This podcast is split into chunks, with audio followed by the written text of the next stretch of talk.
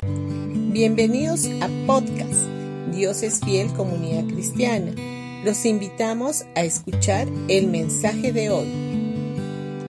Hola familia, hoy día viernes 19 de febrero vamos a continuar con el tema de la recompensa de la gracia. Y dijimos por qué razón tenemos que seguir escuchando una y otra vez el mensaje de la gracia. Y les dije que la respuesta es muy simple y sencilla, porque anteriormente habíamos estado escuchando muchos mensajes que no tenían nada que ver con la gracia. También les dije que cada bebé que llega al mundo es como una hoja en blanco. Con el correr del tiempo las personas que están a su alrededor, ya sean padres, familiares, maestros o personas que tengan cierta influencia sobre ellos, van escribiendo diferentes cosas sobre esta hoja en blanco y van formando así su carácter y su personalidad. Los amigos que uno escoge también tienen una influencia muy importante en la vida de cada uno.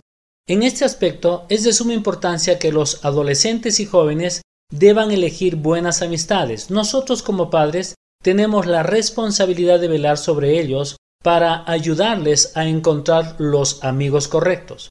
Por eso deberíamos de traer a nuestros hijos a la iglesia desde pequeños para que aprendan el camino correcto. Naturalmente que en la iglesia no existe la perfección y a menudo hay roces y desacuerdos entre las personas. Pero en el trato con ellas y a la luz de la palabra de Dios, aprendemos a practicar la paciencia y el perdón. A veces observo a mis nietos varones el cómo tienen sus juegos que hacen pelear a sus superhéroes y me doy cuenta que sus juegos son mucho más rudos que las de mis nietas mujeres. Y esto no está mal, pues los varones necesitan medir sus fuerzas. Si nosotros sembramos la buena semilla en sus corazones y ellos aprenden a practicar el perdón y la paciencia cuando tengan que enfrentar un desafío mayor en la vida, en estos simples juegos de niños se van formando carácter. Y debemos permitir que los varones sean realmente varones y que las niñas se desarrollen como niñas. Estoy convencido hoy más que nunca que la tarea de la Iglesia es recalcar la diferencia entre niños y niñas, para formar así los verdaderos hombres y mujeres del futuro. Lamentablemente, hoy en día en nuestra actual sociedad, las cualidades de la masculinidad y la feminidad están cada vez más tergiversadas. Y debemos recordar siempre que, como adultos y por medio de nuestras palabras y buenos ejemplos, estamos escribiendo algo indeleble sobre la mente y el corazón de nuestros hijos, lo cual habrá de tener una influencia decisiva en el futuro. Por eso repito que debemos tratarlos de acuerdo al sexo, masculino o femenino, que Dios les dio cuando llegaron a este mundo. Nosotros como creyentes en Cristo Jesús no tenemos que permitir nunca que la sociedad sea quien determine y decida nuestro comportamiento. Jesús es el único que determina cómo tiene que ser nuestra vida y Él también nos ha dado su ADN y tenemos su verdadera identidad.